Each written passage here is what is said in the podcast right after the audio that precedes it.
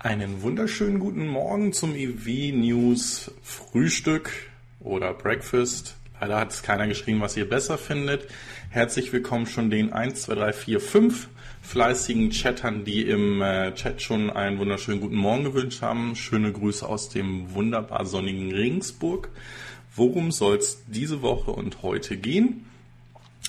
Wir werden uns nochmal ähm, die Updates und das ähm, Software-Update Version 9 angucken, was nach mehreren Hinweisen und Kommentaren etwas enttäuschend ist, weil eigentlich die Killer-Features fehlen.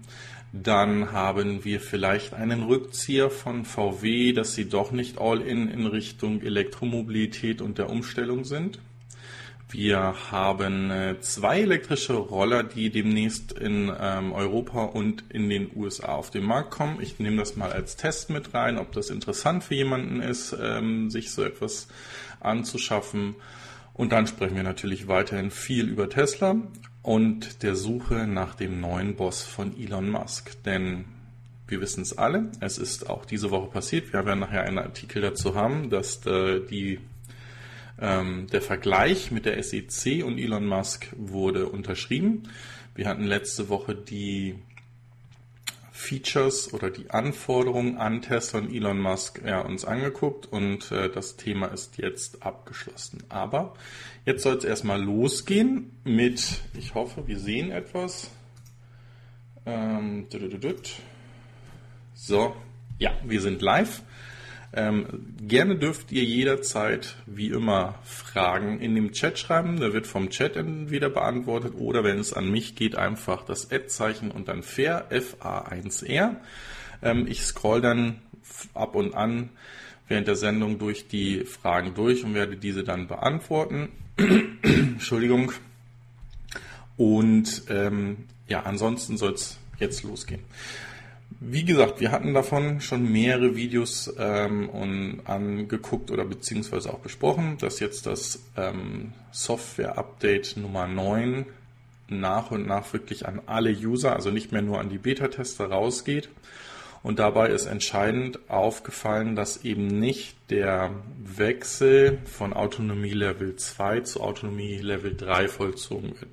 Es hieß ja, dass mit dem Update 9 ähm, die Ramp-On und Ramp-Off-Navigation passieren soll oder Einzug halten soll. Das würde bedeuten, ihr fahrt auf eine Autobahn rauf, der Tesla beschleunigt selbst auf dem Beschleunigungsstreifen und fährt dann dementsprechend bis zum nächsten ähm, Ausgang, also bis zum nächsten Autobahnausfahrt und äh, alles dazwischen soll er voll autonom hinkriegen, wie das automatische Überholen, wie das richtige Einordnen und das Einfädeln auf den ähm, ja, Autobahnen, wenn, wenn zum Beispiel ein Autobahnkreuz ist und sich dort zwei Autobahnen dann äh, splitten. Leider ist dieses Feature nicht mitgekommen. Die UI wurde aber äh, entscheidend überarbeitet. ähm, wir wissen, dass die Dashcam-Funktion ähm, Einzug gehalten hat, also dass man jetzt über einen USB-Stick oder ein Speichermedium die Bilder der Frontkamera auch mit ähm, ja, abziehen kann. Und äh, da gibt es ähm, wahrscheinlich nachher auch noch, da gibt es gleich auch noch etwas News dazu, weil das soll nämlich auch noch etwas verbessert werden. Wir haben, wie gesagt, die App und die Kartendarstellung, die sich etwas ähm, moderner anfühlt und ansieht. Und ähm, auch die App wurde wesentlich verbessert. Und zwar ist in der App auch Folgendes jetzt mit hinzugekommen, dass ihr, wenn ein neues Software-Update da ist, nicht mehr im Auto sein müsst und äh, sagt, okay, installier die, dieses Update, sondern es ist so, dass ihr in der App checken könnt, ob etwas Neues da ist. Wahrscheinlich wird es auch mit einer ähm, Benachrichtigung, einer Notification funktionieren und dass man dann sagt, okay, äh, spiel dieses Update bitte aufs Fahrzeug, meinetwegen heute Nacht, wenn das Fahrzeug in, in der Garage steht und lädt oder meinetwegen so, dass ich morgen, wenn ich zur Arbeit fahre, das alles schon erledigt ist. Ähm, finde ich persönlich ein sehr cooles Feature, weil ähm, man kennt es ja eigentlich auch von den Smartphones heute, dass man so diese Updates plant und auch häufiger mal eben schnell nachguckt, ob das dann wirklich schon da ist und ob man es installieren kann. Jo, nächster Punkt. Hier habe ich es äh, angesprochen. Äh, Elon hat dazu getwittert, dass die Funktionalität und die Features von dieser Kamera sollen verbessert werden und es soll auch dementsprechend einen Park-Mode geben. Also, das ist dann nämlich extrem hilfreich. Ähm, warum sollte eine Dashcam beim Parken Sinn machen? Ähm, eine Dashcam macht beim Parken Sinn, wenn es eine Erschütterung am Fahrzeug gab und dann die Kamera läuft und dieses aufzeichnet. Es ist nämlich auch so, dass nicht nur die Kamera, die jetzt nach vorne rausschaut, also die wir als Dashcam kennen, ähm, ja funktionieren soll, sondern dass auch die Images, also die Bilder von den anderen Kameras in naher Zukunft ebenfalls mit abgezogen werden. Und dann ist genau dieses Thema, wenn jemand an euer Auto anfährt, sei es beabsichtigt oder unbeabsichtigt, habt ihr wenigstens einen, ein Bild davon. Da ist immer noch die Frage, ob diese Aufzeichnung erlaubt sein wird vor Gericht und ob das auch in Deutschland oder in Europa mit der neuen DSVGO ähm, ähm, ja mit unserer neuen Datenschutzverordnung ähm, konform geht. Aber ähm, wie gesagt, es sind Dashcams sind erlaubt. Wie das dann sich mit dieser Rundumkamera aussehen wird, ähm, werden wir dann feststellen. Also ich finde es gut, dass es, ihr wisst, dass ich ein absoluter Fan von dieser mitlernenden und wachsenden äh, Software bin und äh, diesen Over-the-Air-Updates, weil das für mich absolut Sinn macht und ein Auto, was selbst von 2013 ist, sich nach jedem Software-Update anfühlt, als hätte man gerade ein neues Auto aus der ähm, Garage des Händlers gefahren. Ja, dann gibt es und gab es diese Woche ähm, weiterhin News von diesem Crash-Test. Wir wissen ja, dass es ähm, dieses, diesen Crash-Test beim Model 3 gegeben hat und dass das ähm, fünf Sterne bekommen hat. Elon Musk hatte ja selbst schon bei der Präsentation vor jetzt bald drei Jahren oder zweieinhalb Jahren äh, uns mitgeteilt, dass Tesla versuchen wird, hier das sicherste jemals gebaute Fahrzeug zu bauen. Also das ist einmal einerseits der Anspruch von allen Tesla-Fahrzeugen, aber auch hier in der ähm, ja, Mid-Size Sedan, also dieser Mittelklasse ähm, Limousinen, dementsprechend das auch zu erreichen. Und was dabei rausgekommen ist, ist noch viel genialer. Und zwar ist das Model 3 bei diesem Test das Fahrzeug geworden mit der kleinsten Möglichkeit, überhaupt verletzt zu werden. Es gibt dazu einen Graphen. Wartet, ich scroll mal eben runter. Der ist jetzt, wird jetzt nicht in dieser Anzeige dargestellt. Ähm, vielleicht steht es hier mit drin. Und zwar ist es selbst noch geringer. Die äh, Wahrscheinlichkeit von oder bei einem Model 3 ähm, Schaden zu nehmen als bei einem Model X oder bei einem Model S. Und das um ein ein, ein ganzes Stück. Ich, meine, ich gucke mal eben, ob das funktioniert, ob er dann das Bild lädt. Warte mal, hier ist es. So, also wir reden hier, haben wir das Model 3 dementsprechend, was irgendwo unter 5%, äh, unter 6% ist. Dann haben wir das hier bei 6,3%, würde ich sagen. Und bei 6,5% haben wir das Model S und das Model X und sehen, dass das doch noch ein ganzer Schritt ist, ähm, wie das Fahrzeug hier ähm, ja, sicherer oder beziehungsweise die Wahrscheinlichkeit reduziert, dabei verletzt zu werden. Finde ich absolut genial und ist natürlich ein, ein weiteres Verkaufsargument für ein sowieso schon bereits äh, erfolgreiches Fahrzeug oder beziehungsweise total überzeichnetes Fahrzeug, wo viele ja noch drauf warten. Auch dazu haben wir später noch News. So, und es ist auch so, ähm, diese Videos werde ich auch mit in die Shownotes packen. Das ist so eine Sammlung von allen Crash-Tests, die mit dem Model 3 gemacht sind. Also jetzt müsste hier eigentlich äh, wirklich äh, diese, diese FSK 18 sein, weil ähm, hier sehr äh, viele Model 3s äh, zerstört werden für die Crash-Tests und das tut schon, zumindest in meinen Augen, weh, das zu sehen. Ähm, es ist klar, dass diese ähm, Tests notwendig sind, damit wir alle sicherer fahren, aber Wow, also ja. Nichtsdestotrotz, wie gesagt, es sind alle Videos werden, werden mit verlinkt von, von äh, dem Crash-Test, die die ähm, Behörde dort gemacht hat, die NHTSA, mit der Elon Musk ja auch immer so ein bisschen im, im Zwielicht war oder gesagt hat, dass die vielleicht auch bei einigen Tests oder Aussagen ähm, von der Autoindustrie oder von der Lobby geschmiert wurden. Ähm, ich halte davon nichts. Also das wäre auch so, wenn, als wenn wir unsere Crash-Tests, die wir in äh, Europa haben, äh, anzweifeln würden. Also ich denke, da sollte man so einem Unternehmen äh, oder so einer Organisation doch äh, vertrauen. Ähm, natürlich ist es immer schwer, Selbstkritik einzustecken, aber ich denke, dass Tesla das ja auch mit dem Bremstest vernünftig geregelt hat, mit dem sehr schnellen Reagieren, dem Software-Update, wo dann gleich das Rating hochgezogen wurde und ähm, auch mit ähm, ja, der Anerkennung von dieser NHTSA, ähm, dass das kein anderer Hersteller so schnell hat, hätte regeln können. So, ähm, es kommen noch mehr dazu. Guten Morgen alle zusammen.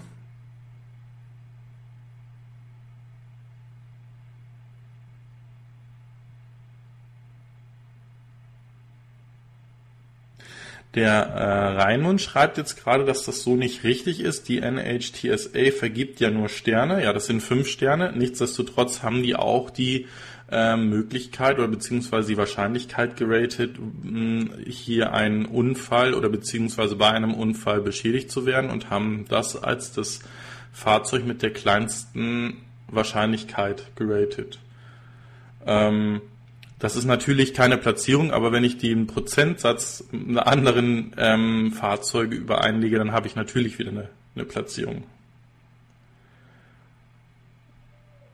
Und ähm, kannst du nochmal schreiben, was du mit dem letzten Satz machst? Außerdem hat ähm, HTSA Tesla deswegen schon gerügt. Meinst du jetzt genau das, was ich angesprochen habe mit den Bremsen oder welchen Punkt genau? Würde ich dann gerne nachher nochmal drauf eingehen. Danke aber trotzdem für den Einwand. Ja, ähm, kommen wir zu einem anderen bald Elektrofahrzeughersteller? Fragezeichen. Äh, Mercedes-Benz hat nämlich angefangen, den Grundstein für seine neue Fabrik oder seine neue Batteriefabrik in den USA oder für die in, den USA zu produzierenden Fahrzeuge in Alabama äh, gelegt. Ähm, das ist natürlich sehr wichtig für den EQC, weil davon auch auszugehen ist, dass ähm, sich nach wie vor SUVs in den USA nach Trucks wahrscheinlich am besten verkaufen werden. Und somit ähm, ist es natürlich auch sinnvoll, die Batterieproduktion äh, für die ähm, IQCs in den USA dort zu haben.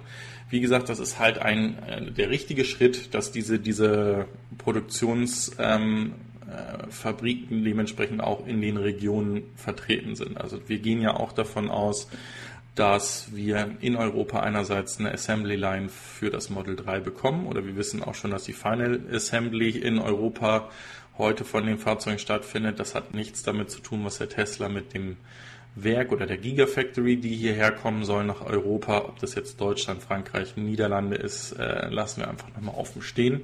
Aber nichtsdestotrotz wird auch hier genau in, in unsere Region oder in die europäische Region ähm, so eine Gigafactory Einzug halten, um einerseits Zölle zu umgehen, Einfuhrzölle zu umgehen und um andererseits halt dort auch besser auf die Gegebenheiten und die Anforderungen ähm, reagieren zu können.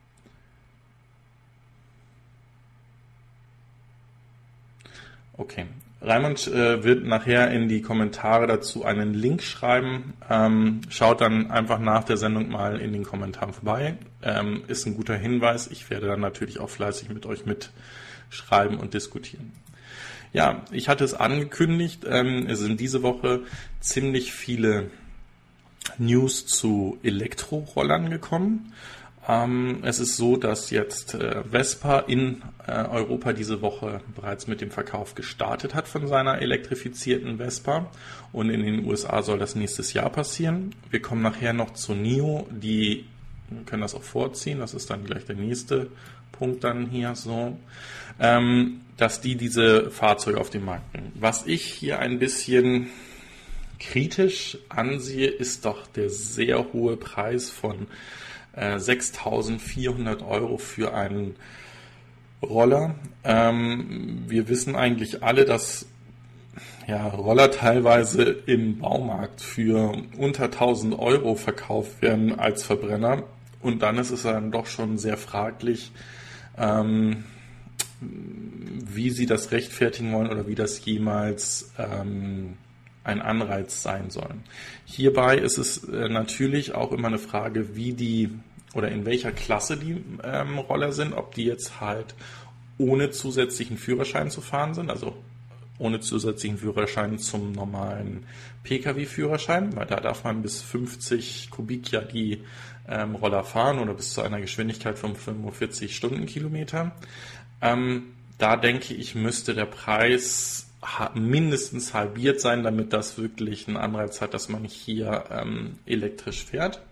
Wie gesagt, vom Design finde ich es schön. Es schreit nicht nach einem super futuristischen Roller, der ähm, sagt, ich bin aber ein Elektroroller. Man wird es wahrscheinlich hören und ähm, auch in den Städten, wo viele Roller gefahren wird, dann an der besseren Luft merken, dass da doch der, Elektro, der ein oder andere Elektroroller zum Einsatz kommt. Den hier habe ich letzte Woche in Regensburg selbst bei einem Nachbarn gesehen. Der fährt nämlich den schwarzen NIO Elektroroller. Ähm, der kann jetzt vorbestellt werden für 100 Euro Deposit. Es gibt halt, wie gesagt, schon NIO-Roller, die ähm, heute schon gekauft werden können, die voll elektrisch fahren, die eben genau in diesem Segment sind von ähm, Rollern bis 45 Stundenkilometern. Ja, der kommt da sehr schnell hin, der äh, fährt sich absolut leise, ist natürlich klar. Und ich finde auch, äh, dass das einen riesen Anreiz hat, was jetzt der Neo leider nicht hat. Und das ist auch im ähm, Clean Electric ähm, Beitrag, der einige Wochen her ist, ähm, als es um drei Elektroroller ging, äh, hingewiesen worden. Dieser hat leider kein ABS, wobei das hier vorne äh, doch in Richtung ABS-System ähm, zielen könnte. Da ist wirklich die Frage, ob das so bleibt. Warum ich den mit vorhole, ist, weil genau hier der Preis von 2300 Euro natürlich genau dahin geht, wo ich gesagt habe, da müsste die Vespa hinkommen. Da ist jetzt, wie gesagt, die Frage, geht die Vespa hier eher auf, ähm, wie nennt man das, den Fang von den 90er oder 125 Kubik Fahrern, also die auch ähm, wesentlich schneller mit ihren äh, heutigen Verbrennungsrollern unterwegs sind oder wollen sie hier in erster Linie wirklich den Massenmarkt, also diese 45 Stundenkilometer Roller ähm, bedienen. Leider stand das nicht mit im Artikel drin, ist halt somit von mir eine Annahme. Ähm, ich hoffe, dass, wie gesagt, entweder die Preise runtergehen oder dass das der Preis für einen ähm, erweiterten ist. Also erweitert meine ich, dass die Vespa dann eher im 90 Kubik und äh, ich glaube 90 bis 100 Stundenkilometer können diese dann fahren angesiedelt ist, dann würde der Preis vielleicht ja auch nicht ganz passen. Nein. Ähm, ja, ich habe es in, in der Beschreibung des heutigen Textes drinstehen. Ist VW eigentlich ähm, ernsthaft an der Umstellung zur Elektromobilität interessiert, so wie das ihr CEO auch sagt. Hier ist eine Nachricht, die das eigentlich bekräftigt. Also hier, ähm, wir wissen, dass VW vor einigen Wochen, Monaten ähm, zweimal seine Reservierung für Zellen, die sie dann benötigen für den Eintritt ihrer Elektrofahrzeuge erhöht haben. Ähm, und ähm, hier geht es nochmal darum, dass diese erweitert werden. Und ähm, hier spricht man davon, dass sie ähm, pro Jahr drei Millionen Elektrofahrzeuge ab 2025 bauen wollen. Das ist natürlich noch nicht jedes Fahrzeug, was dann von VW kommt. Ähm, und dieser, dieser, dieser News-Artikel würde ja eigentlich dem widersprechen, was ich in den Artikel geschrieben habe. Das liegt daran, dass später noch ein Artikel von dem Vorstandsvorsitzenden äh, kommt, der auf eine andere Situation, die diese Woche in Europa war, damit reagiert oder beziehungsweise einen Kommentar gibt, wo man dann doch sagen könnte, okay, das ist irgendwie irgendwie seltsam. So, der Raimund ist fleißig und hat gegoogelt, uh, with a drive unit delivering top performance oder top power of 4 kV um, by the Vespa Electrica assigned to the dynamic performance also das geht, so wie ich gesagt habe, dann leider in die falsche Richtung, weil dann wäre wirklich die Vespa im Bereich 50 Kubik, also 45 Stundenkilometer anzusiedeln und ist damit dreimal so teuer wie ähm, der NIO. Und damit, denke ich, werden sie sich wahrscheinlich schwer tun. Aber Schauen wir mal. Also ähm, hier schreibt gerade jemand, dass das äh, Vespa eine Art ähm, Lifestyle-Fahrzeug ist. Ähm, ich kann das verstehen, dass man ein Premium für Lifestyle oder zum Beispiel auch die Adaption eines Retro-Designs ähm, oder Rollers ausgibt.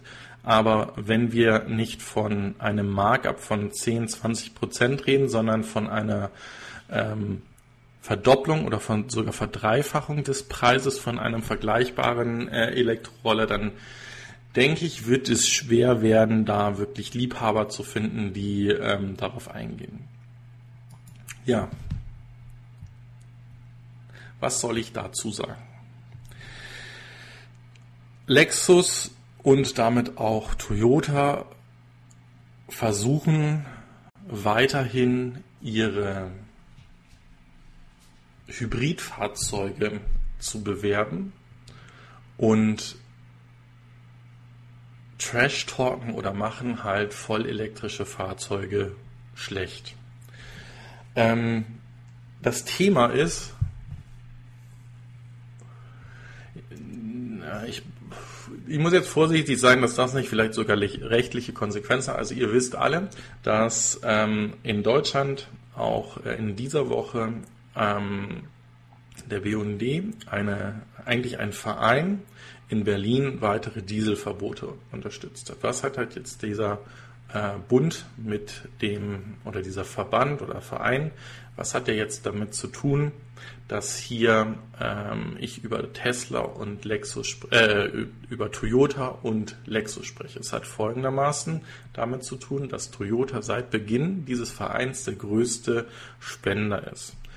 Und es hat damit zu tun, dass ähm, hier ebenfalls dann auch in den Konzepten, wie unserem Dieselkonzept, Fahrzeuge supported und, und unterstützt werden, die Hybride sind, wo Toyota und auch dementsprechend Lexus seit Jahrzehnten äh, ja eigentlich ihre, ihre Konzentration drauf haben und ihren Einsatz machen.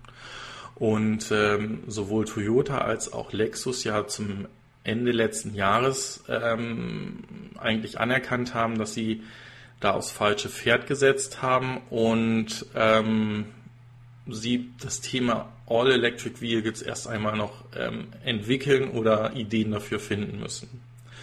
Und natürlich werden die nun auch merken, dass hier die Verkäufe von einem ähm, Hybrid Fahrzeug. Das sind die Fahrzeuge, die keinen Stecker kriegen, sondern die, hier schreiben sie es auch als ein Feature, was die halt haben, was sie ganz toll finden, dass die sich selbst aufladen.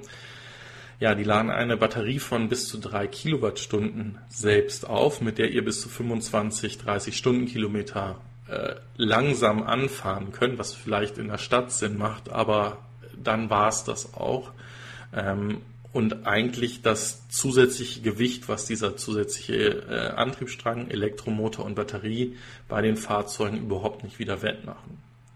Wenn man jetzt sich hier Toyotas und Lexus anschaut, die im Bereich Plug-in-Hybride sind, dann sind die doch Herstellern wie äh, Hyundai mit dem Ionic äh, Plug-in-Hybrid ähm, oder den neuen Plug-in-Hybriden von BMW weit unterlegen, weil die kommen, glaube ich, auf 18 bis, sagen wir mal, 25 Kilometer wirkliche Reichweite. Also was Sie natürlich auf Ihre Zettel schreiben, ist etwas anderes, aber wirkliche Reichweite. Und das ist für mich halt genauso wie dieses Advertisement, was Sie jetzt gerade fahren, einfach ein Thema, um Zeit zu gewinnen, so wie ich ja auch immer versuche zu erklären, warum ist ein VW, warum ist ein BMW oder ein äh, Mercedes so viel später als ähm, Tesla auf diesen Markt gesprungen, weil sie nichts in der Schublade hatten und weil es halt einfach doch bis zu sieben, acht Jahre dauert, ein komplett neues Fahrzeug zu designen. Und das ist halt einfach in meinen Augen ein, ähm, ein Thema, ähm, das müssen wir uns immer wieder vorholen und auch besprechen, vor allen Dingen auch den unseren Mitmenschen, die nicht so stark in der Elektromobilität unterwegs sind, auch klar machen, weil wenn ich Verwandte und Bekannte höre, die sagen natürlich alle, die wollen keinen äh, Diesel mehr kaufen und sagen, na ja, dann kaufe ich mir halt einen Toyota Auris, der hat ja einen Hybrid, das ist dann ja überhaupt gar kein Problem. Ja, dass der dann mehr Verbrauch als ein vergleichbarer Benziner das ist denen überhaupt nicht klar, weil die hören einfach nur Hybrid und also da muss wirklich mh, hm, sicherlich noch viel passieren und auch irgendwie ähm, die Öffentlichkeit darüber geschult werden. Ich habe nachher am Ende ähm, aus privater Erfahrung noch in diesem Bereich etwas mitzuteilen, aber dazu am Ende mehr. Ähm, Wahnsinn, was da passiert ist oder passiert gerade. Ja, dann so etwas finde ich cool. Ihr wisst, ich bin für solche ähm, Extremexperimente, wo ein äh, Modellschiff nur mit ähm, Solarzellen über den Atlantik geschickt wird oder ein Segelschiff die Welt umrunden soll, äh, was zusätzlich ähm, Strom auch über Solarzellen kriegt. Oder wie hier ein aus ähm, ja, wiederverwendeten Müll oder 3D gedruckten Müll produzierten Fahrzeug, was zum äh, Solarbetrieben zum Südpol fahren soll, finde ich halt einfach absolut geniale Aktionen. Warum? Weil es einerseits zeigt, wie wertvoll das ist, was wir jeden Tag wegschmeißen und nicht nutzen, was wir daraus sogar ähm, hochtechnologische ähm, Fahrzeuge oder Gegenstände, ne, einfach äh, Wiederverwertung ähm, machen können und ähm, dass diese Fahrzeuge nicht irgendwie benachteiligt sind, sondern wirklich zum Beispiel hier auch ähm, Südpol-Expeditionen mit realisiert werden können. Also ich denke, dass das auch ein Punkt ist, der vielleicht in den Medien mal wieder ähm, größere Attention äh, bekommen könnte und damit auch diese ganze Thematik äh, des Umdenkens ähm, vielleicht verfestigen kann. Also ich meine, ihr wisst ja alle, es gibt auf der anderen Seite des Teiches ein Land, die haben einen Präsidenten gewählt, der ganz klar sagt, es gibt kein Global Warming. Und dort ist gerade bei wirklich äh, heftigstem Wetter der stärkste Wirbelsturm jemals aufgezeichnet auf äh, die Küste Floridas wieder getrieben. Wir sehen äh, Überschwemmungen in ähm, Spanien, äh, Mallorca. Ähm, wir sehen äh, Schlammlawinen in äh, Asien ähm, mit, mit vielen, vielen Toten dort. Äh, Indonesien, Malaysia ähm, haben ständig irgendwelche oder haben ständig Erdbeben und äh, teilweise sogar ähm, nicht aktiv geglaubte Vulkane werden wieder aktiv. Das sind alles Zeichen die einfach ähm, auf ja, unsere Verschwendung eigentlich der, der Erde hinweisen. Und vielleicht habt ihr es auch diese Woche, äh, Anfang der Woche, diesen Bericht darüber gelesen, dass ähm, die Erwärmung der Erde so viel schneller geht, äh, dass wir eigentlich rapide und ähm, sofort handeln müssen, weil sonst sich diese ähm, Naturkatastrophen eigentlich noch verstärken werden. Und ähm, ich habe dann immer so das Gefühl, dass äh, jedes Mal, wenn es um Natur und ähm, Umweltschutz oder es ist nichts Grünes. Also ich, äh, ich, ich will euch jetzt nicht irgendwie zu grünen Wählern erziehen. Ich will auch nicht, dass irgendjemand sagt, ich ähm, verzichte von heute auf alles, was irgendwie nicht nachhaltig produziert ist, aber ein verhältnismäßiges Verwenden von Rohstoffen und Handeln ähm, könnte uns da sicherlich schon extrem weiterbringen. Und ähm, vielleicht auch das ein oder andere Mal lieber zum Beispiel eine Milch in, in einer Glasflasche kaufen, als ständig irgendwie in, in Pappkartons, wobei die ja auch noch recht äh, gut recycelbar sind, aber Milch in Plastikschläuchen geht in meinen Augen überhaupt gar nicht. Aber wie gesagt, das ist äh, ein Einwand von mir, der, den muss keiner ähm, mittragen. Aber ähm, ich frage mich wirklich, was wir da unserem Planeten und vor allen Dingen äh, unseren Nachfahren antun. Und dieses, dieses Gedankengut bei mir oder das Denken daran ist eigentlich durch die Geburt meiner Tochter vor anderthalb Jahren noch bestärkt worden, weil ich eigentlich nicht möchte, dass äh, sie dann wirklich von diesen Auswirkungen ähm, ja, am, am meisten leiden muss. Aber jetzt zu etwas anderem, weil wir sind ja eigentlich mit der Elektromobilität genau auf dem richtigen Weg.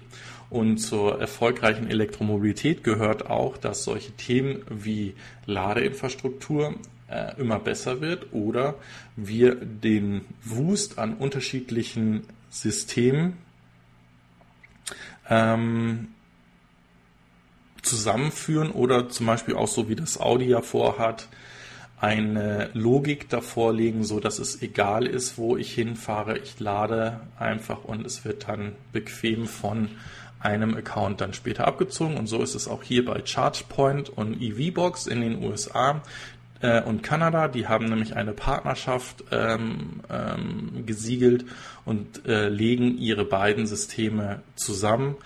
Ähm, was absolut zu befürworten ist und natürlich ähm, auch bei uns entweder eine Konsolidation auf dem Markt stattfinden sollte oder irgendwie eine, eine Vereinfachung, dass wir nicht mehr mit äh, 35 Karten durch die Gegend fahren müssen, sondern dass es im, im Endeffekt vielleicht zwei sind oder maximal drei, dass man sagt, damit bekomme ich immer eine Ladung für mein Elektrofahrzeug.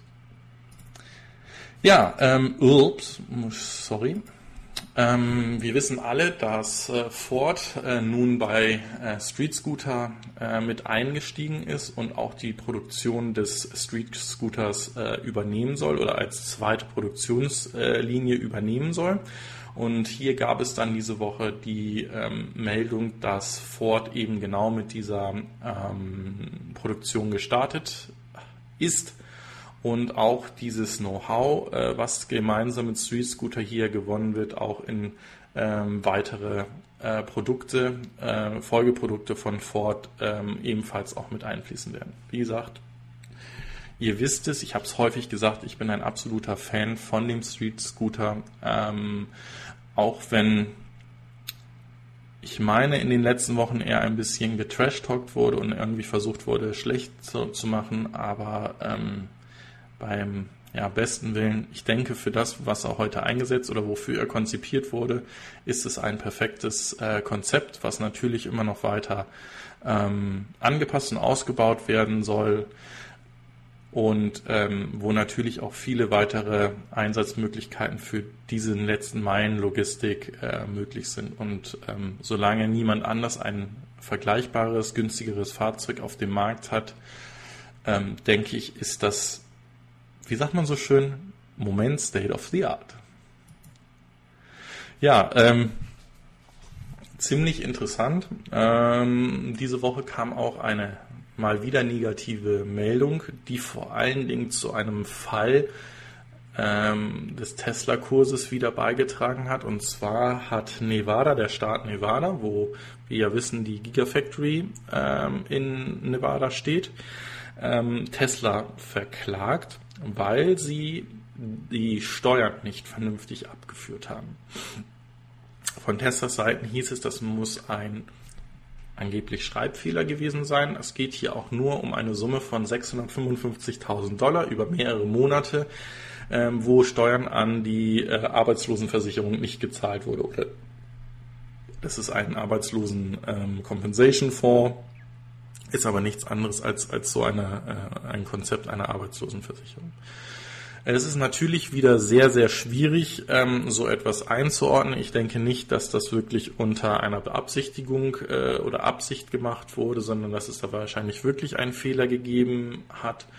Ähm, und ähm, wir kommen später auch noch zu einer News, die eigentlich bestätigt, was äh, Tesla noch in Nevada vorhat ähm, so dass man auch davon auszugehen hat, dass sie da nicht irgendwie etwas aussitzen wollen oder irgendwie Druck auf Nevada ausüben wollen.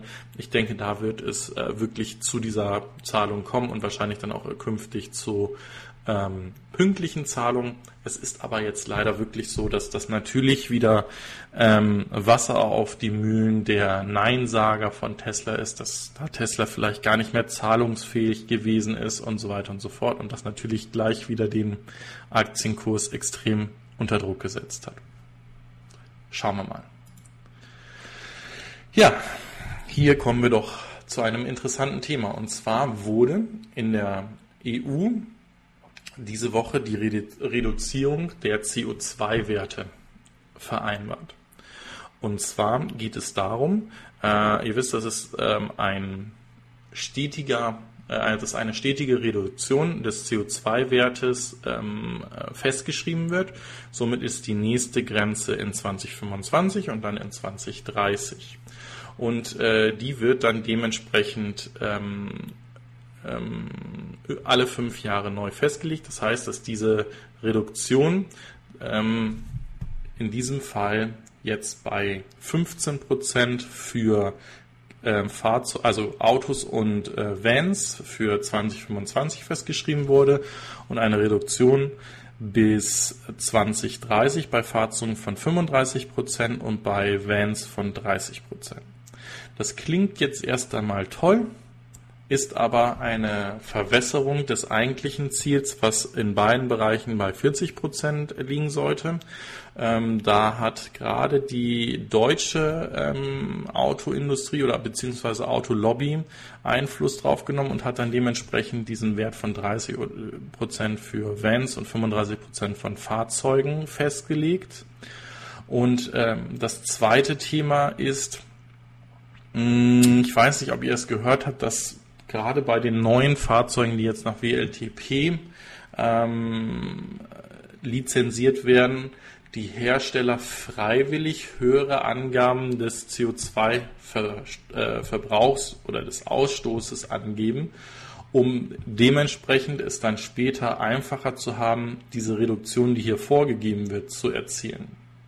Also das heißt, ich gebe heute einen höheren Wert an, die meine Fahrzeuge gar nicht ausgeben und muss dann von diesem höheren Wert halt nur 35% bis 2030 einsparen, als wenn ich heute schon saubere Autos fahren würde und von dem 35% angeben würde, was natürlich ein viel äh, größerer Aufwand dann in diesem Bereich wäre.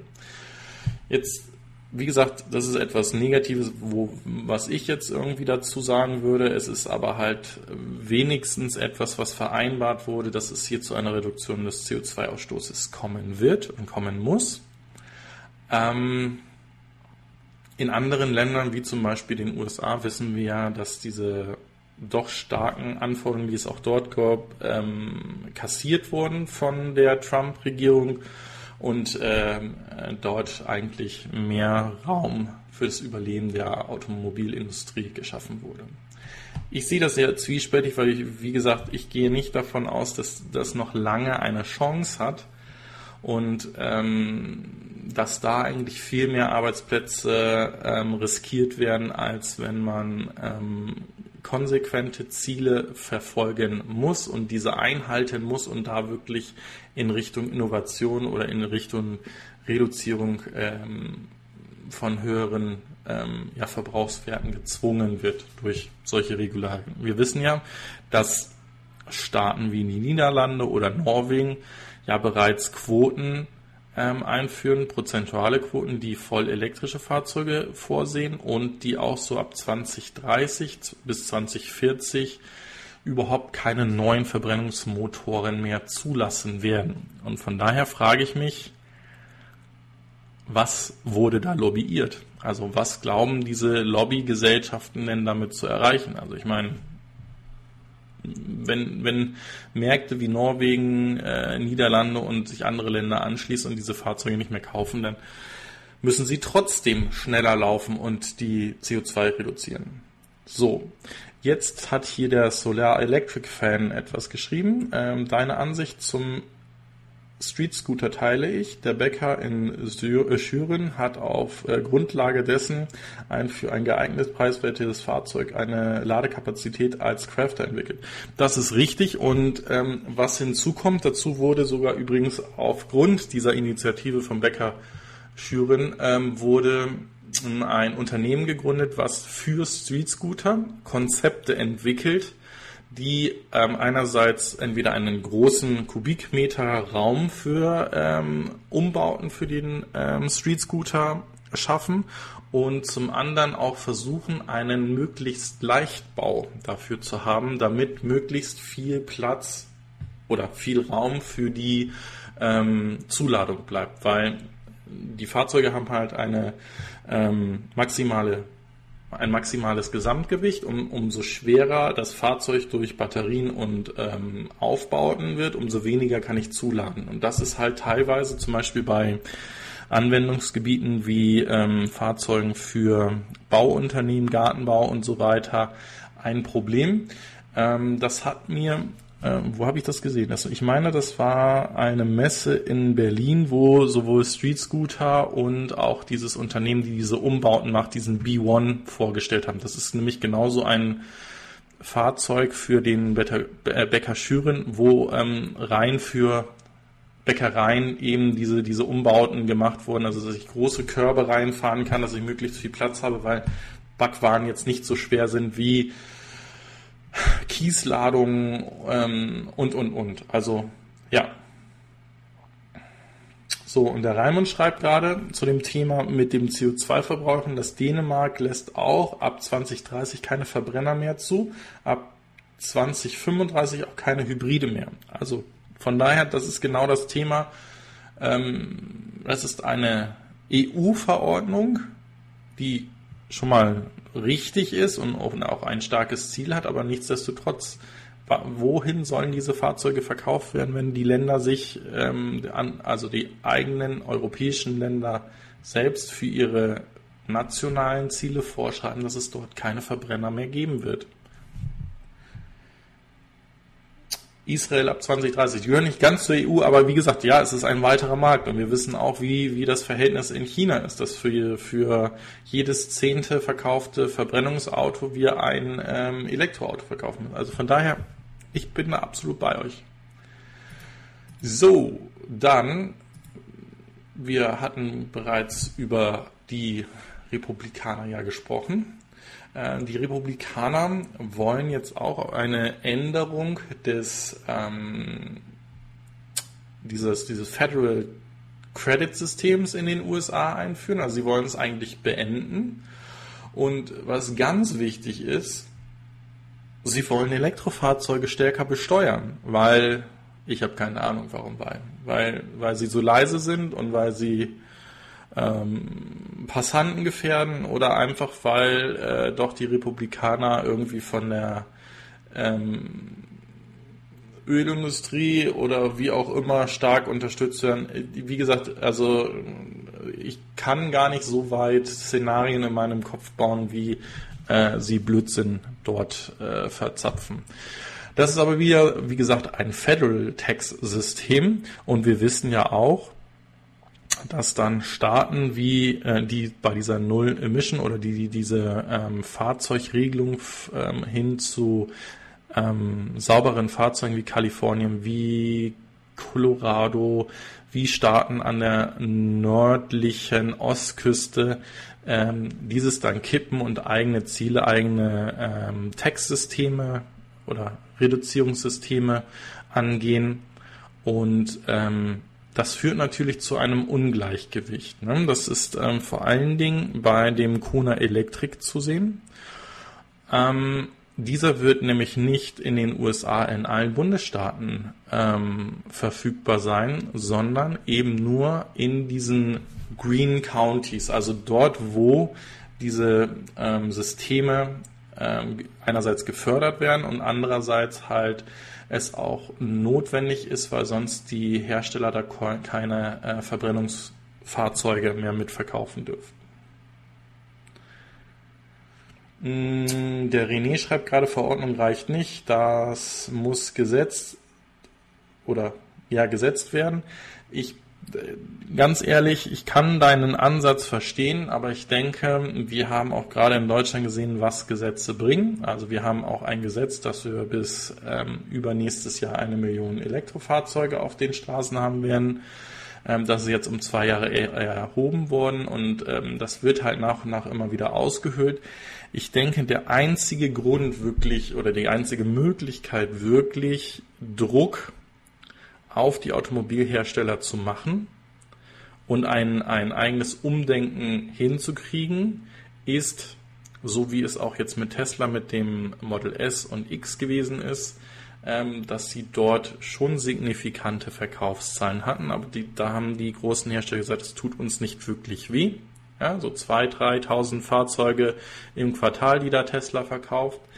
Jetzt aber mit dem doch eher Eintritt in den Massenmarkt mit dem Model 3, mit dem Angebot von Nissan, mit dem Angebot von Hyundai ist es dann so, dass der Kunde immer mehr Möglichkeiten hat, auch etwas anderes zu nehmen, anderes zu wählen und sein eigenes Handeln, wie gesagt, zu ähm, selbst zu steuern. Und ich denke, dass, dass wir da äh, mit viel mehr Druck machen, weil ganz ehrlich, wie gesagt, wir, wir, wir sollten eigentlich später dazu kommen. Ähm, ich hatte es angesprochen, dass ich gerade hoffe, beruflich einen großen Schritt voranzumachen. Der ist jetzt erfolgreich gewesen, sogar erfolgreicher als ich dachte, ähm, da ich vom IT-Leiter eines MDAX-Unternehmens zum Global Senior Director IT geworden bin. Also das ist die höchste Stelle, die ich in der IT in diesem Konzern überhaupt innehaben kann ähm, und somit auch ein Recht habe auf einen Firmenwagen.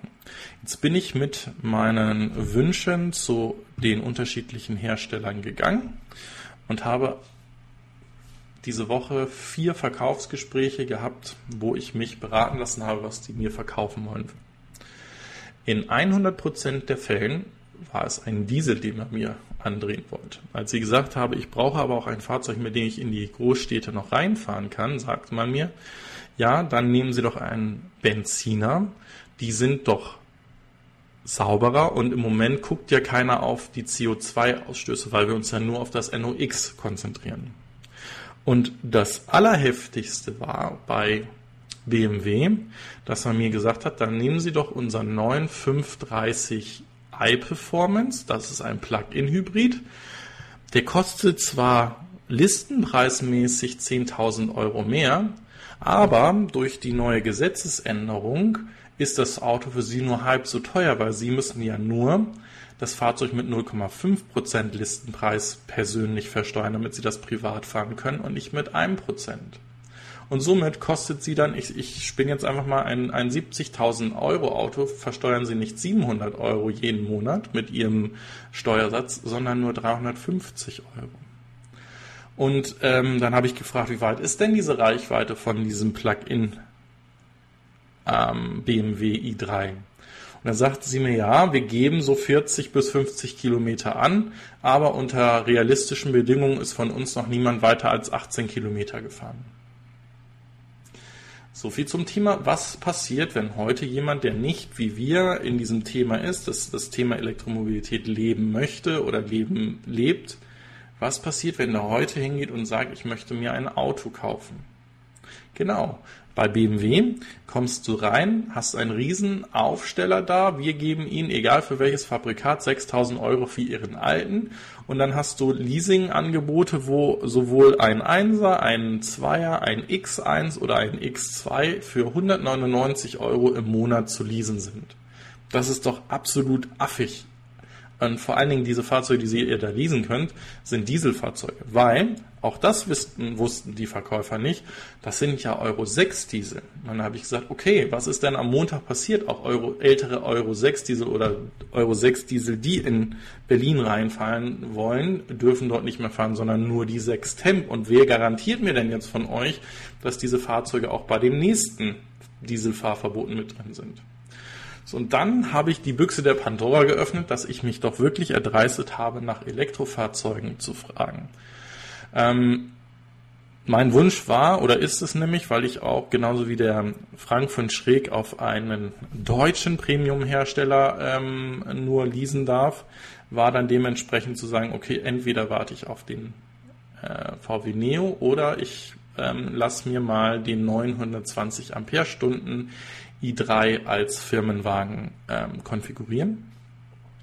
Da hatten dann von den zwei BMW-Händlern, die ich ähm, kontaktiert habe, leider nur einer Ahnung, ähm, der auch wirklich gut war und mir einige Sachen, die ich hätte genommen, ähm, ausgeredet hat und ähm, auch gesagt hat, dass es eigentlich ein Geheimnis ist von BMW, aber dieses ist nun gelüftet und es wird sich jetzt ab 1.10. diesen Monat, äh, diesen Jahres, ja, also 1.10. diesen Jahres ändern. Und zwar war es vorher ja so, dass es diese i-Modelle nur bei i-Agents von BMW gab. Und da, so wie nach Aussage des Verkäufers, hat das Autohaus auch keine Möglichkeit auf Rabatte gehabt und hat auch keine Incentivierung gehabt, wenn sie diese Fahrzeuge verkauft haben. Da hat dann der Geschäftsführer gesagt, super, wir haben einen neuen Kunden, aber wir haben da als Autohaus eigentlich überhaupt nichts von, weil diese ganze Eischiene der BMW AG angehörte. Das ist, wie gesagt, jetzt zum 1.10. geändert. Jetzt kann jedes Autohaus, es muss auch kein i-Agent mehr sein, euch einen i3 oder i8 oder was auch immer ähm, ihr ähm, aus dieser i-Serie da haben wollt, verkaufen und sie bekommen dort auch Prämien für und ebenfalls auch äh, können sie ähm, Rabatte an euch weitergeben. Das ist, wie gesagt, wusste dieser Herr, der andere BMW-Händler wusste das nicht und äh, dementsprechend sind mir da doch recht hohe Rabatte auch für den neuen i3 ähm, angesprochen worden. Ich kann das nur jedem empfehlen, der da auch drüber nachdenkt. Geht zu eurem BMW-Händler, die können den schon konfigurieren. Der Konfigurator ist bis zumindest meines Wissens gestern Abend nicht verfügbar gewesen. Also da konnte ich ähm, nur den 94 Ampere-Stunden ähm, i3 konfigurieren. Ändert übrigens nichts an meiner Ansch meinem Anschaffungswunsch, den, ähm, das Model 3 weiterzunehmen, weil wie gesagt, diesen i3 sehe ich rein als meinen ähm, Firmenwagen an, mit dem ich halt meinen täglichen Pendelweg zur Arbeit von 50 Kilometern und äh, Wege zum Flughafen zum Beispiel ähm, fahren werde, will. So, nun aber weiter zu den Themen oder habe ich hier irgendwie etwas vergessen? Ähm, doch, Raimund, da muss ich dich äh, korrigieren. Das mit den 0,5 Prozent ist bereits beschlossene Sache. Das Gesetz wurde ähm, abgewunken und ähm, ist, äh, ist in Kraft. Also ähm, ab 1.1. sind ähm, Plug-in-Hybride und vollelektrische Fahrzeuge ähm, nur mit 0,5 Prozent zu äh, besteuern. Also das ist definitiv fest. Und ja, René, dieses Plakat kenne ich auch mit dem roten äh, i3, mit dem schwarzen Motor, Motorhaube, ähm, dass die jetzt beworben werden mit dem Satz weiterkommen oder weiter so. Ähm, nichtsdestotrotz, der Konfigurator ist leider nicht auf der BMW-Seite verfügbar. Es kann gerne mal eben jemand äh, prüfen. Ähm, ja, einen Sion würde ich auch nehmen und hoffe, dass es auch als deutscher Premium-Hersteller äh, angesehen wird, aber das sieht wahrscheinlich die wieder die Leasing-Gesellschaft sieht das leider anders, weil selbst ähm, Opel ist kein deutscher Premium-Hersteller und kann nicht konfiguriert werden. Also ist auch der Ampera E raus. Aber wie gesagt, kommen wir doch äh, wieder zu unserem Lieblingsfahrzeug, dem Bollinger. Und zwar ist aus dem B1 auch ein B2 geworden. Äh, somit ähm, ist auch ein Pickup jetzt voll elektrisch äh, bestellbar oder konfigurierbar. Äh, wird eine 120 Kilowattstunden Batterie haben und sieht noch martialischer aus als der B1. Ihr wisst, ich, ich bringe diese, diese, äh, dieses Startup immer wieder gerne. Ähm, ich finde den Ansatz einfach klasse. Es sind die einzigen, die ehrlich sind und, und auch auf Tesla zugegangen sind und gefragt haben, ob sie an dem Supercharger-Netz mit sich beteiligen können. Ähm, wie gesagt, ich hoffe, jemals äh, vielleicht eine Chance haben, mit so einem Fahrzeug wirklich mal ins Gelände zu gehen, weil sie dafür auch ähm, vorgesehen sind. Also das kurze Nachricht mal wieder, soll es gleich weitergehen. So, und jetzt kommen wir zu dem zweiten Artikel. Wir hatten ja da eben gerade von gesprochen, dass äh, der Staat Nevada Tesla verklagt hat wegen diesen nicht bezahlten ähm, Steuern für die Arbeitslosenversicherung. Und dann gab es diese Woche ein äh, Interview mit dem äh, Gouverneur von Nevada. Und da ging es dann auch darum, ähm, dass die sich sehr positiv darüber geäußert haben, wie viel ähm, ja, neue Einwohner und neue Arbeiter dort diese, diese Tesla-Fabrik, äh, diese Gigafactory 1 ihnen gebracht hat. Und zwar waren dort immer Planungen, dass 10.000 Mitarbeiter bei Tesla in der Gigafactory beschäftigt äh, sein sollen. Und äh, Elon Musk wurde, wie gesagt, dazu gefragt, warum er überhaupt Nevada gewählt hat. Also er hat erstmal gesagt, dass das für ihn logistisch gut liegt und zum anderen fühlt es sich wie Freiheit an. Also es ist halt einfach viel Platz dort und du kannst dort viel machen. Und auf die Tatsache hin, dass man natürlich auch immer in, in die Infrastruktur investieren muss ähm, und diese gebaut werden muss, geht es hier auch darum, dass Tesla sich dazu bereit erklärt oder eigentlich hm, geht es sogar weiter als es bereit erklären.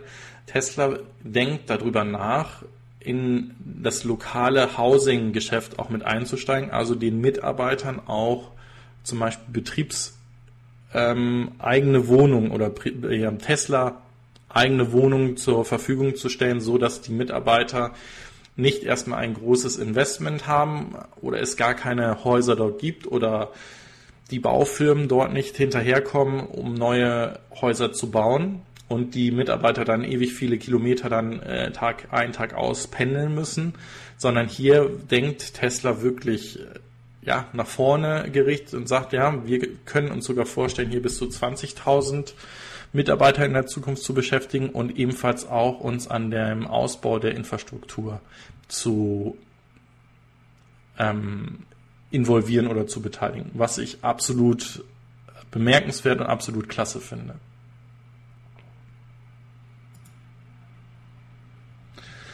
Ja, Entschuldigung. Ähm, der zweite Teil unserer Überschrift, äh, die Suche nach Elons neuem Boss. Und wir wissen ja alle, wie schwierig das bei X war, dem Vorgänger von ähm, PayPal und wie es dann bei PayPal geendet ist.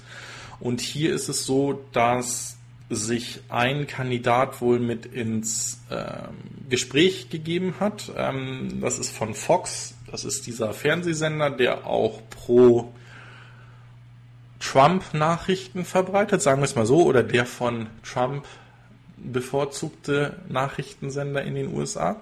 Fox News nämlich, oder beziehungsweise aus diesem Netzwerk von Fox, ähm, ist James Murdoch im Gespräch. Der hat schon bei Tesla ge gearbeitet, ist aber nicht im Board gewesen, hat aber immer ein großes Interesse gezeigt, an diesem Board teilzunehmen ähm, und ist dementsprechend jetzt oder hat sich ins Gespräch gebracht, dass man darüber nachdenkt, ihn als unabhängigen Director mit einzustellen. Jetzt ist es so, dass dann dazu Tesla gesagt hat, naja, die Suche ist noch nicht ganz abgeschlossen. Wir suchen auch auf dem weiterführenden äh, externen Markt, also noch keine irgendwelche Verwirrung oder Verbindung mit Tesla haben. Und da kommt die ähm, JPC-Leiterin ähm, Linda Johnson mit ins Gespräch. Und wie gesagt, der zweite Kandidat, der hier genannt wurde von Tesla, ist halt von 21st Century Fox. Haben wir gerade drüber gesprochen, der James Murdoch. Also wie gesagt, es sind äh, doch recht hoch dekorierte Executives, kann man da eigentlich zu sagen, die dort im Gespräch sind. Wobei ich bei beiden Firmen oder bei beiden Unternehmungen oder Bereichen, in denen diese Unternehmungen tätig sind, kein ja, Wissen oder Mehrwert jetzt für ein Fahrzeughersteller sehe. Also, dass sie nicht von einem Elektrofahrzeughersteller kommen, ist klar, weil es da so große nicht geben wird. Aber es gibt halt doch andere Fahrzeughersteller, die vielleicht dann auch dieses Wirken und Handeln vom, von Elon besser verstehen können oder dort auch Entscheidungen besser treffen können.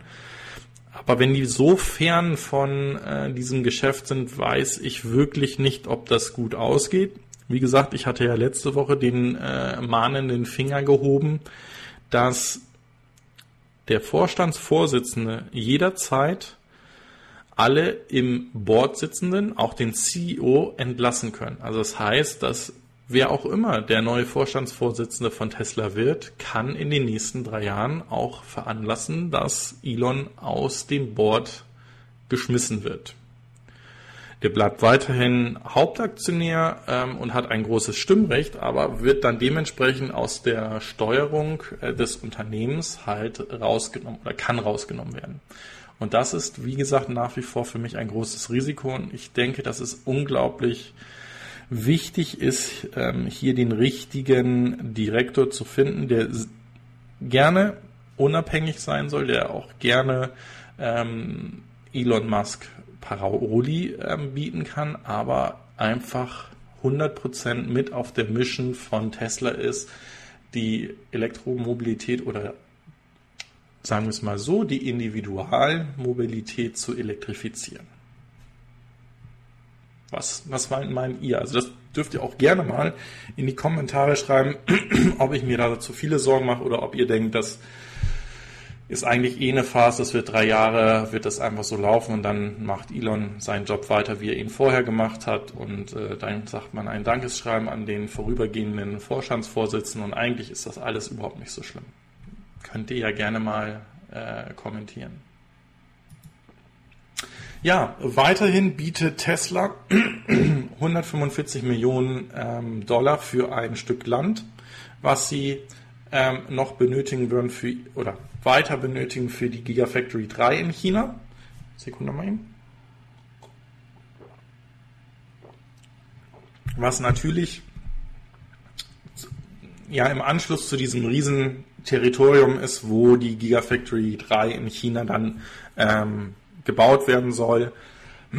Entschuldigung.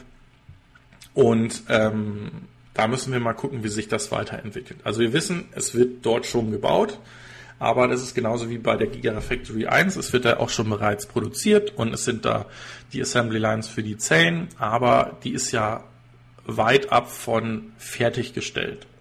Und ähm, so kann es natürlich sein, dass dann dementsprechend dort noch Land benötigt wird oder angrenzend ist, was man gerne noch hätte. Vielleicht muss man dann auch sonst irgendwie noch ein bisschen umbauen. Ja, der René schlägt ähm, Hartmut Medon vor. Das wäre natürlich eine super Geschichte, weil dann wissen wir, dass in den nächsten drei Jahren nichts passieren wird oder äh, auch kein Schaden wahrscheinlich an Elon Musk passieren wird. Ähm, dann werden wahrscheinlich auch keine Gigafactories fertig gebaut. Ähm, das Einzige, wo er vielleicht helfen kann, ist bei dem Tunnelsystem. Nein, also von Hartmut Medon halte ich persönlich ganz, ganz wenig. Aber wie gesagt, schauen wir mal. Ja, ähm, diese Woche gab es einerseits News, die in die Verbrennerwelt gehen. Und zwar ist es etwas Historisches in der DTM, dass Aston Martin ähm, sich an der DTM äh, beteiligen wird und ein Fahrzeug oder Fahrzeuge dort stellen wird.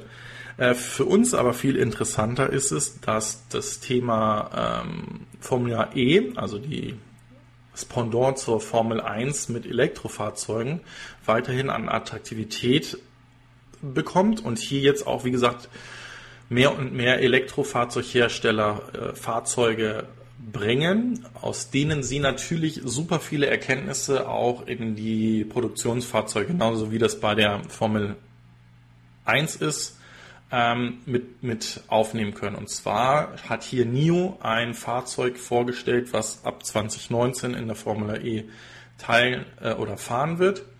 Und, ähm, und hier ist auch ein ähm, großer Investor, der 11% der Tesla-Aktien hat, äh, dementsprechend hier mit investiert ist. So. Ja, hier geht es darum, dass die, ähm, der Energiesupport oder die Energiesupport ähm, von Tesla zieht hier aus Utah weg.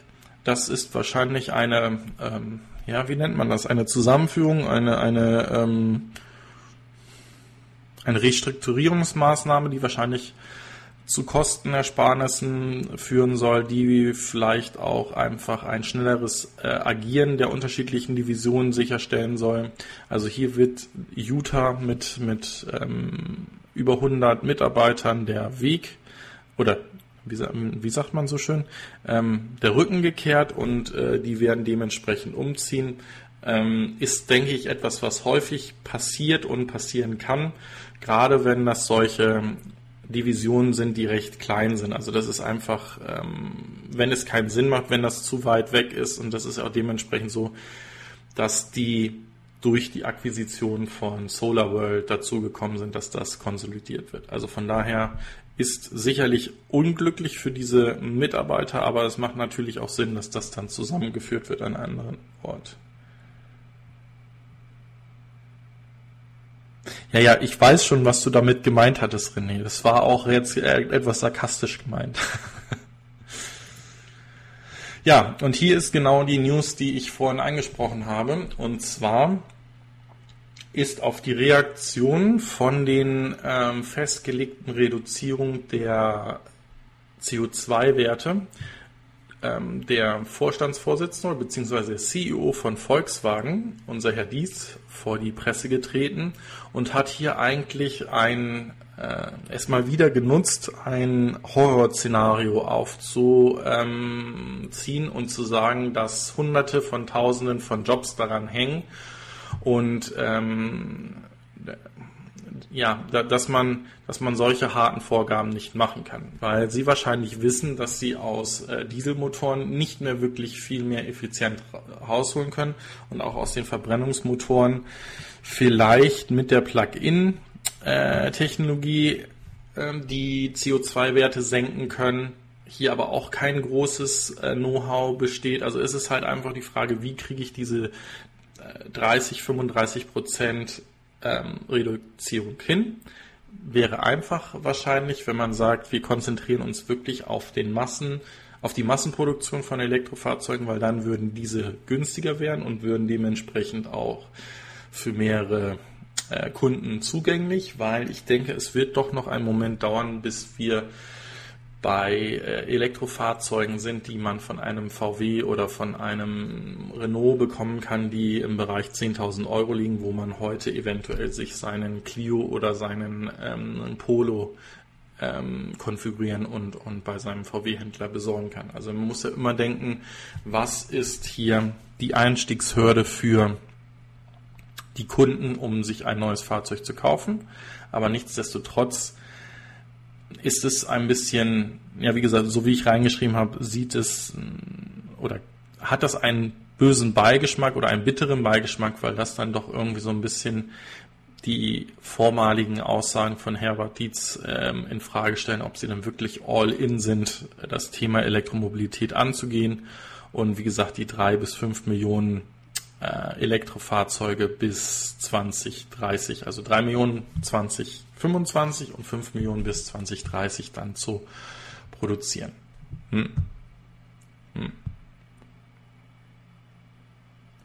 Ähm, der Solar Electric Fan äh, schreibt, warum nicht fair ins Board von Tesla. Ich glaube, äh, das würde ich mir ehrlich gesagt nicht zutrauen. Ich würde gerne in dem Unternehmen arbeiten. Ich weiß, dass Sie einen äh, CIO suchen. Das wäre sicherlich etwas, wo ich helfen könnte und was auch Sinn machen würde, aber nicht ähm, in einen Vorstandsposten. Nein, dafür fehlt mir bestimmt noch zehn Jahre Berufserfahrung. Wenn nicht sogar noch mehr. Ja, äh, weiterhin zu Tesla. Und zwar sieht es so aus, dass die, ähm, die Powertrain von dem Semi-Truck, also dem, äh, den LKWs, den elektrischen LKWs von Tesla, auf einem klaren Weg sind, ähm, eine Million Meilen mit der elektrischen Powertrain sicherzustellen. Und wie gesagt, wir wissen ja, dass diese, diese Fahrzeuge im Moment oder das Testfahrzeug im Moment äh, so viel Meilen wie möglich abspult, teilweise als äh, Lieferfahrzeug von der Gigafactory nach Fremont unterwegs ist, teilweise auf dieser ähm, doch, man kann es sagen, fast Amerika-Tour gewesen ist, wo sie zu Interessenten gefahren ist. Ähm, und somit wird natürlich sehr, sehr viel in ähm, oder entdeckt, was bei der Powertrain vielleicht zu Problemen führen könnte. Ähm, Jetzt schauen wir gerade mal eben. Hier wird auch von der Powertrain von dem Model S gesprochen, weil ähm, Elon Musk in 2015 mal mitteilte, dass er davon ausgeht, dass die Powertrain 200.000 Meilen aushält. Und ähm, heute geht man eher davon aus, oder gibt es auch Tesla-Besitzer, die bereits mehr als 400.000 Meilen ähm, ja, erfahren haben. Wir wissen aber auch aus den Videos vom ähm, Ofe, dass es auf dem Weg dorthin doch die ein oder andere Anpassung gab. Also dass Motoren ausgetauscht wurden bei einigen Fahrzeugen, was einfach mit geplant, auch mit, so mit geplant war, dass diese Motoren kommen, die vielleicht auch noch gar nicht hätten getauscht werden müssen, also die einfach komische Geräusche gemacht haben. Passt ja auch. Zum anderen, wie gesagt, es ist ein geniales Konzept und vor allen Dingen, wenn ein Unternehmen diese, diese Lernkurve, die einfach benötigt wird, mit in die Fahrzeuge einpreist oder sagt, dass wir erst in drei oder fünf Jahren wirklich genau wissen, wie zuverlässig diese, diese äh, Powertrain ist, ist das ein absolut geniales Zeichen. Und wenn ich heute schon Erkenntnisse habe, dass ich kurz davor bin, diese Aussage zu machen, dass das ähm, Ziel von einer Million äh, elektrischen Meilen mit der Powertrain zu, äh, ähm, zu schaffen sind, ist das obergenial. Der Mike Brave schreibt gerade, ähm, wir hatten auch 230.000 Kilometer ohne Probleme. Also elektrisch mit dem Tesla Model S, das wäre natürlich genial. Mit einem Dieseltaxi es wäre das auch genial, aber äh, ja nicht, wo wir hinwollen. ja, hier ist genau die, äh, die Mitteilung, können wir auch kurz machen, dass ähm, diese dieser Vergleich und die Vereinbarung von dem Vergleich von äh, Tesla, Elon Musk und der SEC unterschrieben wurde. Also das heißt, das Ding ist jetzt ähm, gesettelt, also festgeschrieben. Da wird es keine Anpassung mehr geben. Das heißt, sowohl Tesla als auch Elon Musk zahlen ähm, jeweils 20 Millionen US-Dollar Strafe, die dann an die geschädigten Investoren gehen soll, wie auch immer das passieren wird. Zum anderen ist dieses ähm, unabhängige Komitee äh, bei Tesla einzuführen, das heißt zusätzliche unabhängige Direktoren und äh, dass Elon Musk äh, 36 Monate nicht den Vorstandsvorsitz innehaben darf, er kann weiter CEO bleiben. Ich habe aber eben ja schon gesagt mit der Begründung, dass eventuell auch er davon freigestellt werden darf, wenn der Vorstandsvorsitzende mit seinem Handeln nicht ähm, glücklich ist. Ja, äh, hier mal, äh, es ist immer so ein bisschen Bröckchen, die wir bekommen, wie hoch die Vorbestellungen denn von Elektrofahrzeugen wo und wie sind. Ähm, hier gab es jetzt diese Woche eine Mitteilung, dass Norwegen über 30.000 Elektrofahrzeugvorbestellungen hat die zum Beispiel auf das Model 3, den e-tron und auch ähm, auf den EQC zurückfallen. Der EQC deshalb, weil er relativ früh in Norwegen ähm, zu bestellen war, aber von der Mehrzahl oder von einer signifikanten Zahl geht es in Richtung Model 3 und äh, e-tron. Und ich hoffe einfach nur, dass nicht erst äh, der Markt in Norwegen ähm, und in anderen äh, Märkten bedient wird mit, mit Model 3s, wenn es dann soweit ist und wir dann noch weiter warten müssen. Es bleibt spannend und wie gesagt, ich hoffe, ich hoffe, ich hoffe, dass wir wirklich bis Mitte nächsten Jahres, also bis Mitte 2019, dann doch, nennen wir es mal, eine signifikante Anzahl an Model 3s und nicht eine äh, homöopathische Menge an Model 3s in Deutschland auch sehen werden. Weitere kurze News. Es gibt einen neuen ähm, Tesla Charger oder der Tesla Charger sieht jetzt äh, glossy black aus. Ich finde, das sieht sehr schick aus und ist angelehnt an das Design von, diesen, von dieser Signature Edition, die man über das Referral-Programm bekommen hat. Hier fehlt halt einfach Elons Unterschrift drauf. Aber nichtsdestotrotz finde ich das einen sehr, sehr schicken Charger. Ähm, ich weiß nicht, ob ich ihn mir an die Wand hängen würde, weil wie gesagt, ich doch beabsichtige, mehr als nur ein Elektrofahrzeug zu haben und es jetzt ähm, doch ähm, beim Bionilan ähm, Berichte darüber da, dass nicht jedes Fahrzeug damit geladen werden kann. Also ich meine, er hatte Probleme, den iPace damit zu laden oder ähm, der iPace ging damit zu laden und andere Fahrzeuge gingen damit nicht zu laden. Also das wäre natürlich ähm, ein Problem und ich hoffe, dass man das entweder über ein Software-Update in den Griff kriegen kann oder dass ich wirklich mit diesem Charger alle Fahrzeuge mit ähm, Typ 2 auch laden kann.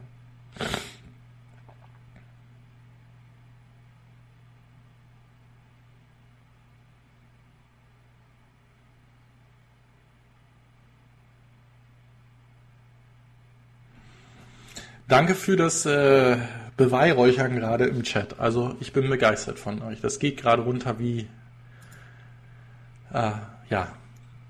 Zurück zu den News. Und zwar, wir haben einen neuen äh, Rekord von 210 Stundenkilometer eines Elektrofahrzeugs.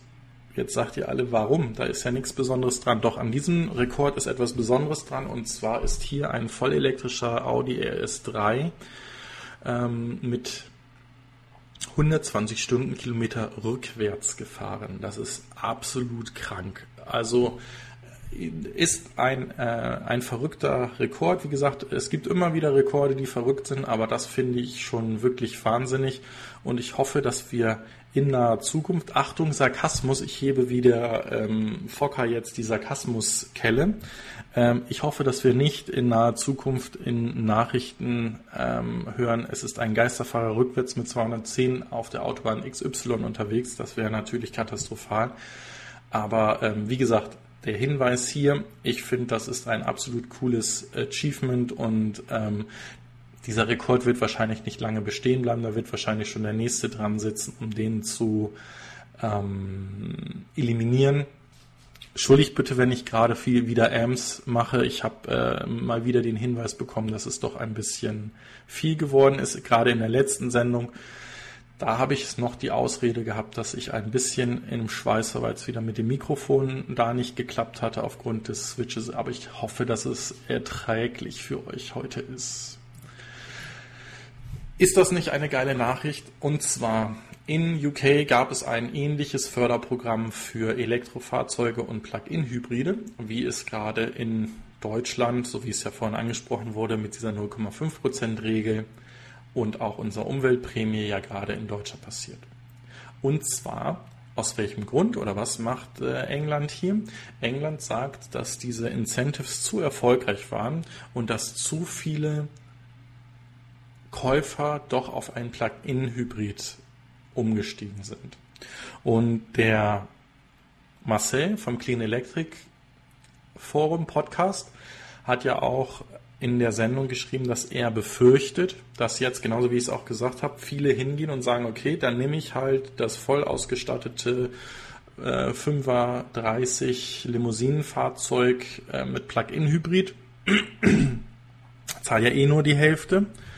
Und dass man dann hingeht und sagt, okay, jetzt kriegt jedes Fahrzeug noch einen Plug-in-Hybrid dazu. Ich kann es teurer als Hersteller verkaufen und eigentlich zahlt die Zeche wieder der Steuerzahler, weil wie gesagt die weniger Steuereinnahmen äh, dazu führen, dass natürlich weniger beim Staat bleibt. So und genau das wird hier in in England äh, jetzt korrigiert und zwar gibt es diese Förderung und und diese ja diese Förderung nur noch für Vollelektrofahrzeuge. Das heißt, da ist UK uns etwas voraus. Schauen wir mal, wann bei unseren Politikern die Erkenntnis kommt. Ganz wichtig für alle von euch, die in Bayern leben. Ich weiß, das sind ein, zwei, drei morgen eure Stimme abzugeben oder eure Stimme schon abgegeben zu haben per Briefwahl. Äh, das Ding ist wichtig. Das äh, ist nicht nur für die Zuwanderung in Bayern, auch wenn wir das Gefühl haben, dass die letzten drei, vier Jahre nichts anderes äh, in Bayern besprochen wurde. Das ist auch wichtig für die Infrastruktur, auf die wir tagtäglich zugreifen. Und das hat auch Signalcharakter für die Große Koalition in Berlin und wird hoffentlich auch zu einer Änderung der aktuellen Politik führen. So viel zum Thema politische Werbung und der Aufruf, euer Recht und eure, na, euer Recht wahrzunehmen, wählen zu gehen. ist eigentlich nichts Neues, oder? Also wir wissen, dass die Powerwall eine extrem große Nachfrage hat. Es gab diese Woche auch ein schönes Video von Ofe über Rolf, der nämlich, äh, ich muss lügen, fünf Powerwalls be bereits bekommen und in Betrieb genommen hat und damit relativ autark leben kann. Er plant das auch ähm, in den nächsten Monaten mal zu prüfen, ob, ob und ob er es über das ganze Jahr hinkriegt, also vom Netz abgeschieden zu bleiben oder dementsprechend äh, weiterhin den, den Netzzugang benötigt, um in ja, Peaks dann doch noch äh, Strom vom Netzbetreiber zu ziehen. Er überlegt halt auch, da gibt es wohl noch keine Regelung in den USA, wie sich das verhalten würde, wenn er denn dem Netz Strom anbieten würde, ob sie das und wie sie das auch vergüten würden. So, und hier ist es jetzt halt auch so, dass aufgrund der hohen Nachfrage Tesla jetzt, wie sie es bei all ihren Produkten dann machen, eine ähm, preisliche Anpassung machen und zwar geht um 800 Dollar der Preis für die Powerwall nach oben und für ja, die unterstützende Hardware, die dafür noch benötigt wird, diese geht von 700 auf 1100 äh, US-Dollar. Das heißt, im Umkehrschluss sind es 1200 ähm, Dollar mehr pro Powerwall und dem äh, Zubehör, was ich dafür benötige. Kann ich verstehen. Hier ist sowieso die Frage, ähm, wie sich das auch weiterhin verhalten wird, wie das, das könnt ihr auch gerne mal dazu schreiben. Also ich plane eigentlich eine äh, Photovoltaikanlage auch aufs Dach zu nehmen, aber ich kriege einfach keinen vernünftigen Case gerechnet, wo sich ein Stromspeicher für mich rechnen würde. Also dieser Faktor, ähm, netzautark zu sein, der zieht einfach nicht, weil die Speichermedien, die mir angeboten werden, worden sind, so um die 10.000 Euro kosten würden. Und da würde ich knapp 20 Jahre benötigen, um den irgendwie auf Null zu bekommen. Also da nach 20 Jahren hätte ich überhaupt das Investment wieder raus. Ähm, und jetzt zu sagen, dass ich dadurch irgendwie grüner bin oder sauberer bin, lasse ich einfach nicht stehen. Also wie gesagt, ihr könnt da gerne auch mal eure Meinung zu schreiben. Vielleicht habt ihr ja Erfahrungen, habt selber Stromspeicher daheim oder plant das auch. Aber ich habe für mich, also das Thema Photovoltaik, Haken dran, kommt definitiv. Thema Stromspeicher in der aktuellen Situation, in den aktuellen Preisen für die Stromspeicher, bin ich aktuell eher ein Neinsager. So. Wann, wie nennen Sie es bei Clean Electric, die kuriosen Ecke? Wir hatten da schon mal drüber gesprochen. Das war auch ein Witz oder ein, ein Gag, der von Elon Musk zum 1. April gemacht wurde, äh, zum, zum, zum Thema Tesla Kieler. Und hier ist es jetzt so, dass Tesla ein Trademark für genau diese Aussage Tesla Kieler ähm, ähm, beantragt hat und es in naher Zukunft dann auch von Elon Musk ähm, Tequila geben wird. Und das Wichtige ist, das Ding hat 100% oder basiert auf 100% Agaven, was einen äh, sehr hochwertigen Tequila dann ausmacht wie das bei Fanboys ist, ich werde definitiv jemand sein, der, wenn das Ding verfügbar ist, mal versuchen wird, so einen Teil, so eine Flasche zu bekommen. Und vielleicht steht dann, wie bei Horst Lüning, in Zukunft dann auch bei mir ein alkoholisches Getränk und oben drüber Dauerwerbesendung. Und äh, ja, wie gesagt, es passt dann nicht mehr ganz zu unserem Frühstücksstream. Da müsste ich vielleicht dann einen weiteren Stream am Abend noch machen, damit wir über die Verkostung des Tesla Kielers dann sprechen könnten. Äh, schauen wir mal. Also ich finde es interessant. Ich äh, finde es genial, wie man sich immer breiter aufstellen kann aus eigentlichen Fanideen. Natürlich ist das ein Thema, was ähm, auf Social Media ein riesen äh, Interesse an, an Tesla wirkt und das natürlich kostenlose Werbung ist und kostenlos Tesla in die ähm, Gespräche und in, in, ja, in die Gespräche einführt und worüber man sich unterhält, ist einfach klasse. Und ich denke, es wird eine, eine große Zahl an Interessenten geben, die das genauso wie ich einfach sich ins Regal stellen wollen, den dann mal probieren. Ob das jetzt wirklich der beste Tequila ist, lasse ich einfach mal in den Raum gestellt. Aber ähm, es ist halt einfach ein Gimmick und ein Gag und sicherlich kann Tesla damit auch ein bisschen Marge machen und Geld verdienen. So, äh, kommen wir schon zum letzten Artikel, den ich hier habe. Ich habe aber dann gleich noch etwas, äh, was ich euch ähm, noch mit auf den Weg gebe, wie wir es letzte Woche auch gemacht haben. Das können wir dann gerne mal in den, in den Kommentaren dann etwas heftiger ähm, diskutieren, weil ich gehe davon aus, das wird heftig diskutiert werden. Hier einfach mal eine Information dazu, dass Tesla sehr stark und sehr gut in das letzte Quartal dieses Jahres, also ins vierte Quartal eingestiegen ist. Und zwar haben sie bisher also vom 1.10. an, 11.500 Fahrzeuge produziert und bei diesen 11.500 Fahrzeugen sind 7.000 Model 3 mit dabei. Und äh, das ist genauso wie ich es vorhergesagt habe, es wird wieder ein, wahrscheinlich wieder, ein hervorragendes viertes Quartal werden oder weiteres Quartal werden, wo auch die Rekorde, die wir zum Ende des Q3s gesehen haben, auch wieder übertroffen werden werden. Das heißt, Produktionsrampe geht weiter hoch. Leider nicht so wie eigentlich antizipiert von uns allen, aber ähm, wir sind, wie gesagt, weiterhin auf einem guten Weg, so wie ich auch immer gesagt habe. Wir müssen da ein bisschen ehrlicher drüber denken äh, und, und, uns das anschauen, wie wirklich die Produktionsramp-up ist und dann können wir ausrechnen, wann wir ja, die Model 3s, die wir bestellt haben, wirklich bei uns sehen können. Das zu den eigentlichen Themen, die diese Woche in der Elektromobilität unterwegs waren. Ich sage schon mal an dieser Stelle vielen, vielen Dank fürs Zuschauen. Lasst gerne einen Daumen nach oben da. Ähm, schreibt gerne einen Kommentar dazu. Empfiehlt mich an eure Freunde, Bekannte, die noch nicht abonniert haben. Und solltet ihr noch nicht abonniert haben, dürft ihr auch gerne mich abonnieren. Gerne auch mit der Glocke drücken, weil dann bekommt ihr auch am Samstagmorgen, wenn es dann so um 10 Uhr losgeht, dann den Hinweis, dass wir live sind und könnt dazukommen, euren Kaffee trinken, euren Kommentar abgeben und über diese Themen mit uns diskutieren. Und ansonsten ein Thema, was ich diese Woche im Radio gehört habe. Das Bundesumweltamt plant die Einführung einer Fußgängerprämie oder einer Fußgängeraufwand. Das heißt, Sie möchten ab dem nächsten Jahr unsere Wege, die wir zu Fuß zurückgehen, gerne verdoppeln. Sie wollen dafür ein Programm aufsetzen, wo auch dann Innenstädte ähm, fußgängerfreundlicher gemacht werden sollen, wo es darum geht, den Verkehr und beziehungsweise uns eher dazu zu motivieren, mehr als Fußgänger unterwegs zu sein. Ich sage einfach mal, natürlich ist es gesünder, mehr zu laufen wenn die Abgase weniger werden. Natürlich macht es Sinn, sich äh, gesund zu ernähren und auch zu bewegen. Absolut.